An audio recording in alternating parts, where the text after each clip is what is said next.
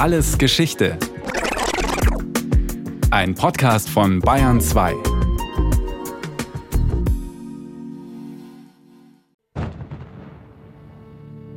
Es ist eine Zeit, die für immer verloren. Immer verloren. Es ist eine Zeit, die für immer verloren. Das schreibt die Österreicherin Christel Wolf im April 1918 an ihren Mann Leopold, der seit vier Jahren an der Front ist. Während die Männer im Ersten Weltkrieg an der Front für Gott, Kaiser und Vaterland kämpfen, müssen die Frauen zu Hause die Stellung halten, an der Heimatfront. Das bedeutet mehr, als ohne die Männer, die nun eingezogen werden, zurechtzukommen. Es bedeutet, mit allen zur Verfügung stehenden Möglichkeiten die Soldaten tatkräftig und moralisch zu unterstützen.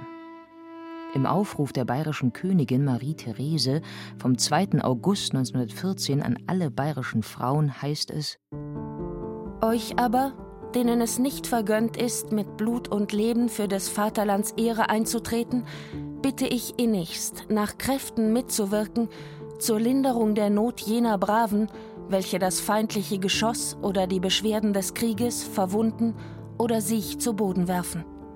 So stellt euch denn in den Dienst des Roten Kreuzes, gleich meinen Töchtern Hildegard, Helmtrude und Gundelinde. Wer Familie hat oder einen Hof zu versorgen, kann natürlich nicht als Kriegskrankenschwester an die Front gehen, sich dafür aber anderweitig engagieren. So appelliert Marie-Therese auch an die, die daheim bleiben werden. Meine Töchter Adelgunde und Wiltrude arbeiten auf diesem Fürsorgegebiet mit. Bayerns Frauen und Jungfrauen werden wie im Feldzuge 1870 bis 71 ihre vaterländische Pflicht erfüllen, das weiß ich. Denn solcher Frauendienst ist gottgefällig. Pathetische Appelle dieser Art treffen zu Beginn des Ersten Weltkrieges auf offene Ohren. Bis auf wenige Ausnahmen sind die Frauen davon überzeugt, dass das Deutsche Reich einen Verteidigungskrieg führt. Die Österreicherin Eveline Ruda ist eine von vielen, die davon überzeugt sind, das Richtige zu tun, als sie sich gleich zu Kriegsbeginn als freiwillige Krankenpflegerin meldet. Heimlich und gegen den Willen ihrer Eltern. Im Oktober 1914 reist sie an die Ostfront ab. Sie schreibt einen Brief, der 1935 in ihrer autobiografischen Schrift Barmherzigkeit als freiwillige Malteserschwester im Weltkrieg veröffentlicht wird. Ein Auszug. Ich ging einem unwiderstehlichen inneren Drang folgend, in höchster Begeisterung, mir der ganzen Schwere dieses Schrittes voll bewusst, mit dem heiligen Vorsatz, meine ganzen Kräfte dem Dienst der tapferen Krieger zu weihen die Leben und Blut dahingeben, um für uns Herd und Heimat zu schützen. Dieses erschien mir als große Pflicht, dass ich mir deren Unterlassung mein ganzes Leben nicht verziehen hätte. Gleich zu Kriegsbeginn, also bereits im August 1914, schließen sich alle bürgerlichen Frauenorganisationen zu einem Dachverband zusammen, dem sogenannten Nationalen Frauendienst. Die Mitglieder gehören überwiegend dem Bürgertum an, doch auch die sozialdemokratischen Frauen beteiligen sich im Zeichen des Burgfriedens. Es sind Frauen, die ihre Aufgabe darin sehen, die sogenannte Heimatfront im sozialen Kriegsdienst zu stärken. Sie versuchen, die schnell um sich greifende Not der unteren Bevölkerungsschichten zu lindern. Ute Daniel, Historikerin und Autorin des Buches Arbeiterfrauen in der Kriegsgesellschaft, Beruf, Familie und Politik im Ersten Weltkrieg. Zum Beispiel ging es darum, den sogenannten Kriegerfrauen, also den Ehefrauen der eingezogenen Soldaten, ihre Unterstützung zukommen zu lassen. Das war reichsgesetzlich geregelt, dass diese Familien, damit sie nicht ins Elend stürzten, eine finanzielle Unterstützung bekamen. Daran beteiligten sich die Frauen vom Nationalen Frauendienst. Die staatliche Unterstützung, die Frauen erhalten, deren Männer als Soldaten eingezogen sind, richtet sich nach dem bisherigen Einkommen der Familie vor dem Krieg. Damit bekommen Arbeiterfrauen entsprechend weniger als Frauen aus den höheren sozialen Schichten. Die Bessergestellten können von dem Geld zu Beginn des Krieges noch ganz gut leben. Das ist ein interessantes Phänomen der Kriegszeit, was damals auch viel diskutiert worden ist. Viele Frauen hatten das erste Mal so viel Geld zur eigenen Verfügung und genossen das auch bis zum gewissen Grad. Allerdings auf der anderen Seite führte das auch dazu, dass viel öffentliche Schelte in der Presse oder bei Versammlungen oder durch Erlasse der Obrigkeiten über diese Frauen hereinbrach, weil man immer fand, sie geben das Geld nicht sinnvoll aus. Da hätten wieder mal Kriegerfrauen, heißt es dann, auf dem Marktplatz gesessen und Kuchen mit Schlagsahne gegessen. In der zweiten Kriegshälfte ändert sich die Situation. Die Lebensmittel werden knapp und bald unerschwinglich teuer. Um die Familie zu versorgen, reicht die Unterstützung längst nicht mehr aus.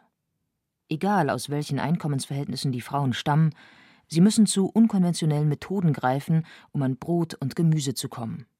Ute Daniel Eine der Standardmethoden war Schlange stehen. Die Schlangen bildeten sich in der Regel mitten in der Nacht schon, je schlimmer die Situation wurde, wo die Leute anfingen, um drei oder vier Uhr morgens sich anzustellen, damit sie weit vorne in der Schlange waren, wenn der Laden aufmachte, und dann eben tatsächlich Brot oder Fleisch bekamen, denn die, die weiter hinten standen, gingen oft leer aus, weil bis dahin alles weg war.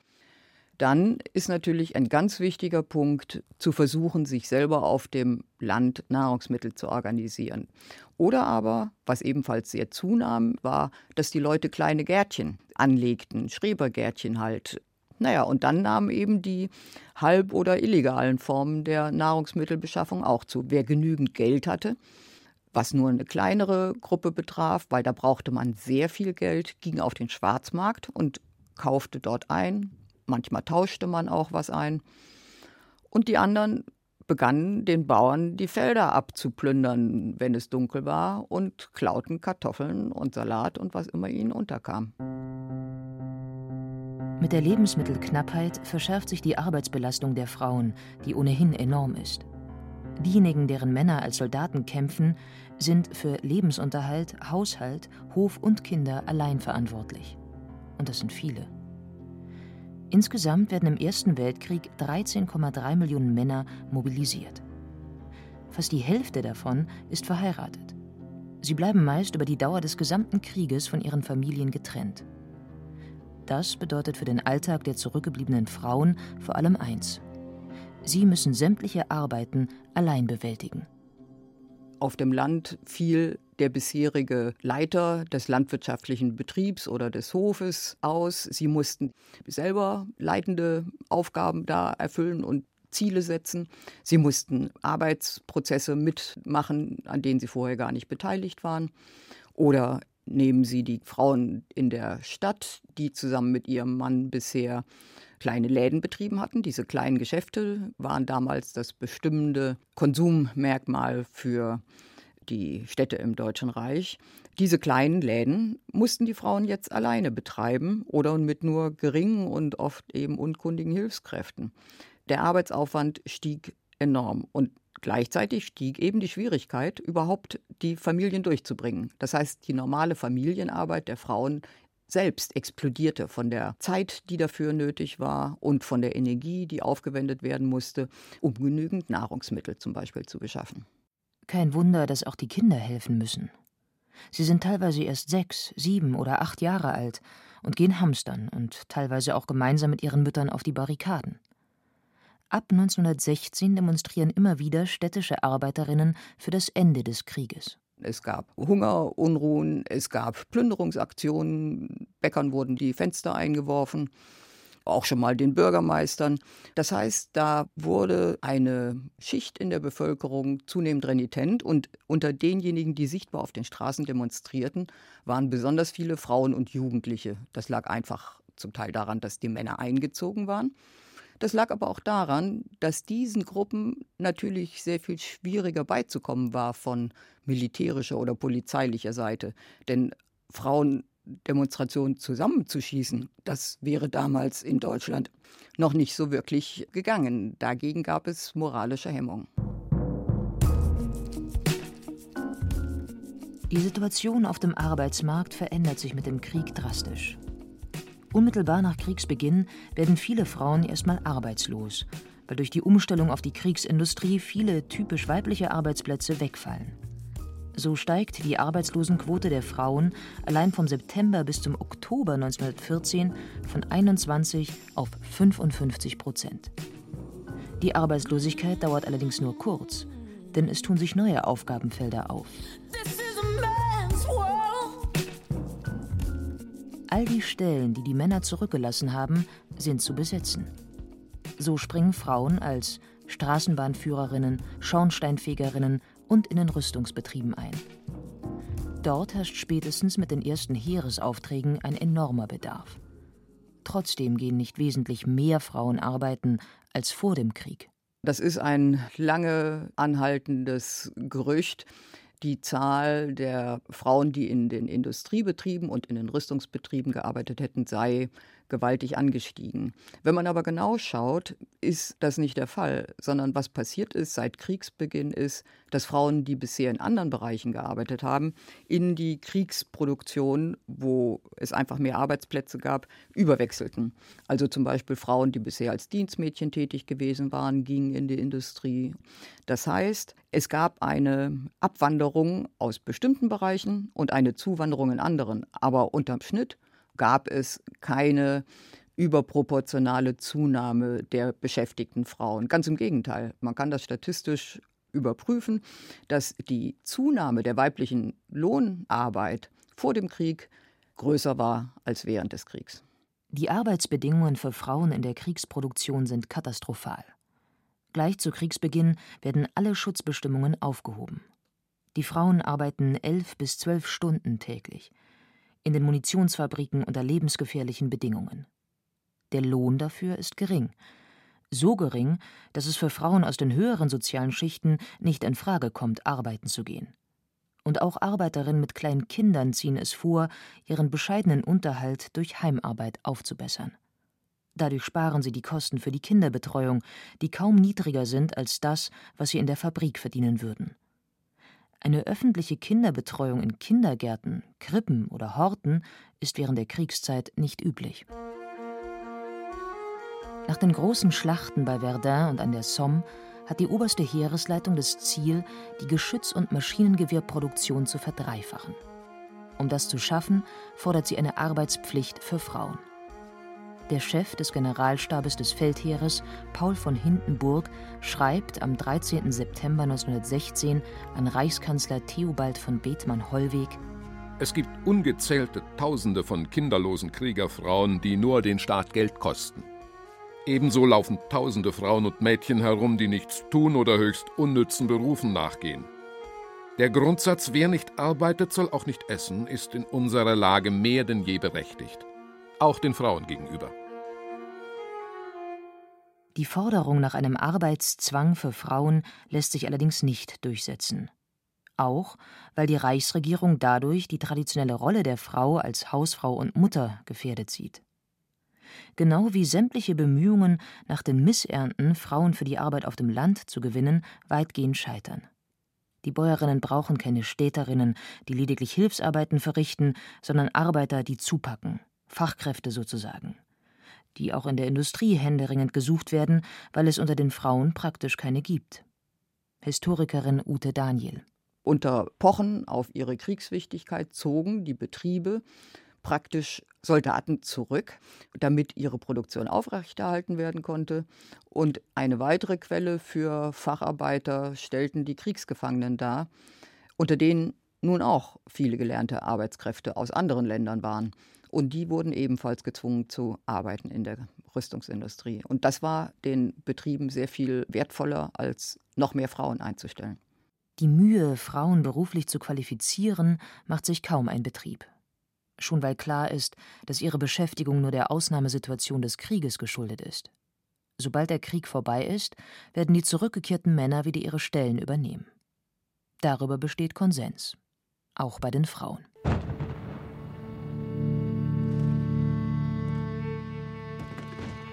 Mit jedem Jahr, dass der Krieg länger dauert und die Familien voneinander getrennt sind, wird die Ausnahmesituation mehr zur Normalität. Was das bedeutet, schreibt eine Allgäuerin im März 1917 an ihren Bruder. Man lebt sich ganz in das Elend hinein. Man meint, es müsse so sein. Der Mann gehöre fort, das Weib müsse sich schinden und plagen, müsse die Kinder allein großziehen, darf dem Mann nur schreiben und Pakete schicken. Um miteinander verbunden zu bleiben, gibt es nur eine Möglichkeit: Päckchen mit Wollsocken und anderen sogenannten Liebesgaben schicken. und Schreiben. Über 28 Milliarden Briefe und Postkarten werden im Ersten Weltkrieg von der Feldpost transportiert. Die private Korrespondenz zwischen Front und Heimat hat auch in den Augen der Militärführung eine große Bedeutung für die psychische Verfassung der Soldaten.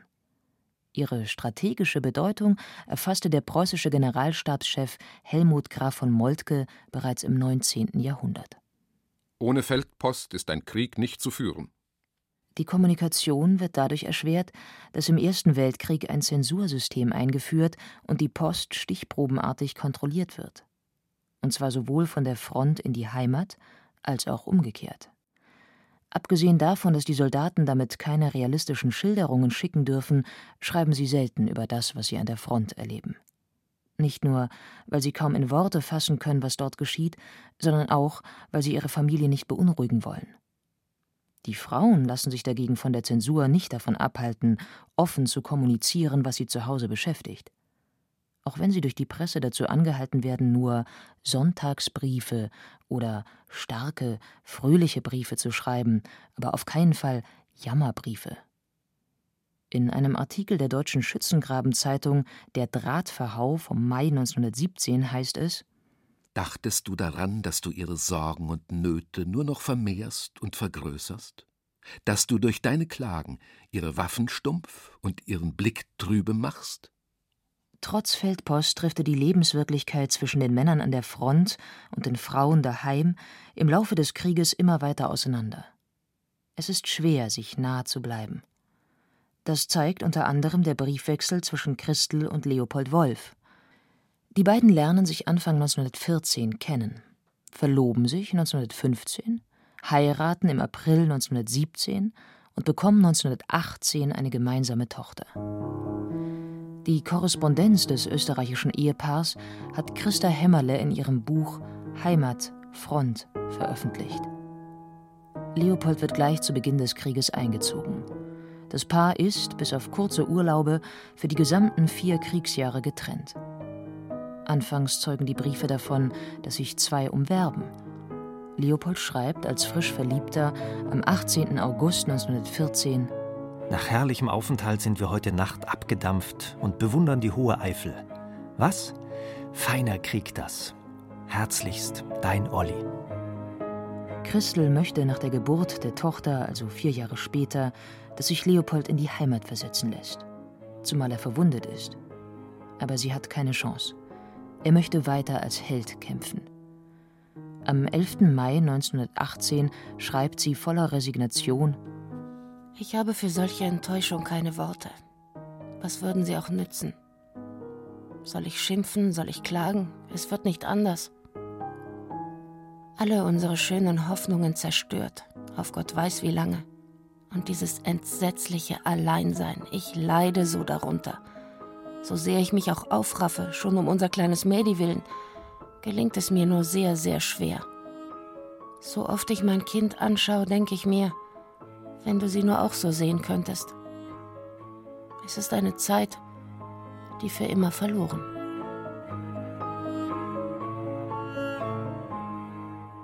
Im Ersten Weltkrieg sinkt die Geburtenrate. Nicht nur, weil die Paare getrennt sind, sondern auch, weil einige der Ansicht sind, dass der Krieg die falsche Zeit ist, um Kinder in die Welt zu setzen. Als Verhütungsmittel kommen neben den damals bekannten natürlichen Methoden auch zunehmend Kondome in Umlauf. Den Soldaten an der Front wird der Gebrauch ausführlich beigebracht. Schon, damit sie sich nicht bei den Prostituierten anstecken, die ihnen in den Kampfpausen ihre Dienste leisten. Für Frauen ist es schwieriger, ihre Sexualität zu leben. Ute Daniel damit standen sie ziemlich unter Druck. Sie waren allein, die Männer waren weg. Und entweder konnten sie sagen, sie leben enthaltsam, was sicher ganz viele getan haben, oder aber sie haben sich, ob verheiratet oder nicht, zum Beispiel eingelassen mit anderen Männern, die sie trafen. Entweder auf dem Land, zum Beispiel gab es viele ledige Männer auf dem Land in Gestalt der Kriegsgefangenen, die dort zur Arbeit eingesetzt wurden. Da bahnten sich dann Beziehungen an zwischen den Frauen und den Kriegsgefangenen aus anderen Ländern was ein großer Skandal war für die zeitgenössische Presse und auch die Behörden, denn da fraternisierten ja die Frauen mit dem Feind, während die deutschen Männer an der Front waren.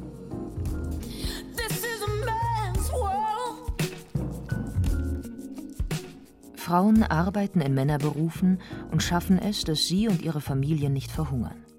Gedankt wird es ihnen in der patriarchalischen Gesellschaft nicht. Schon 1916 grassiert die Angst, dass sie zu selbstbewusst werden und sich emanzipieren könnten, dass die traditionelle Geschlechterordnung ins Wanken geraten könnte.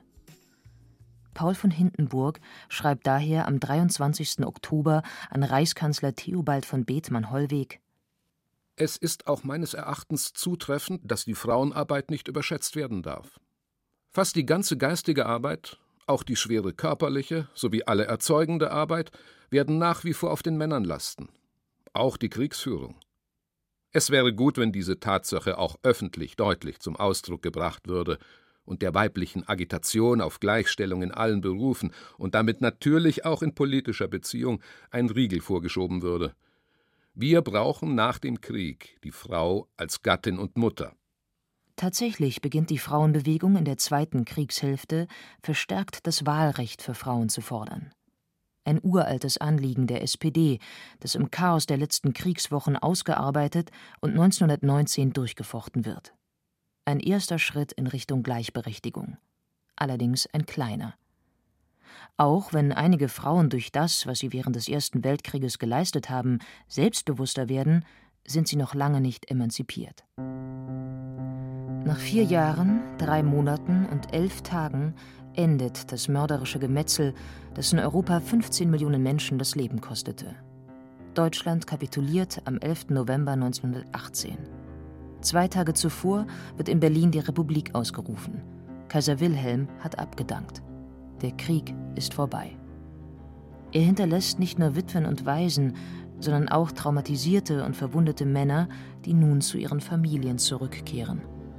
Viele nicht als lange ersehnte Stütze, sondern als zusätzliche Last, die gesund gepflegt werden muss.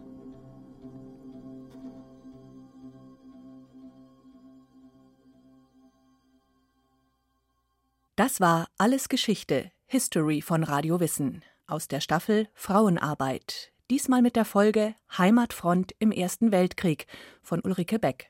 Gesprochen haben Katja Bürkle, Caroline Ebner, Heinz Peter und Carsten Fabian. In der Technik waren Ursula Kirstein und Regina Stärke, Regie Christiane Klenz, Redaktion Thomas Morawetz. Von uns gibt's natürlich noch viel mehr. Wenn Sie nichts mehr verpassen wollen, abonnieren Sie den Podcast Alles Geschichte History von Radio Wissen unter bayern2.de slash allesgeschichte und überall, wo es Podcasts gibt.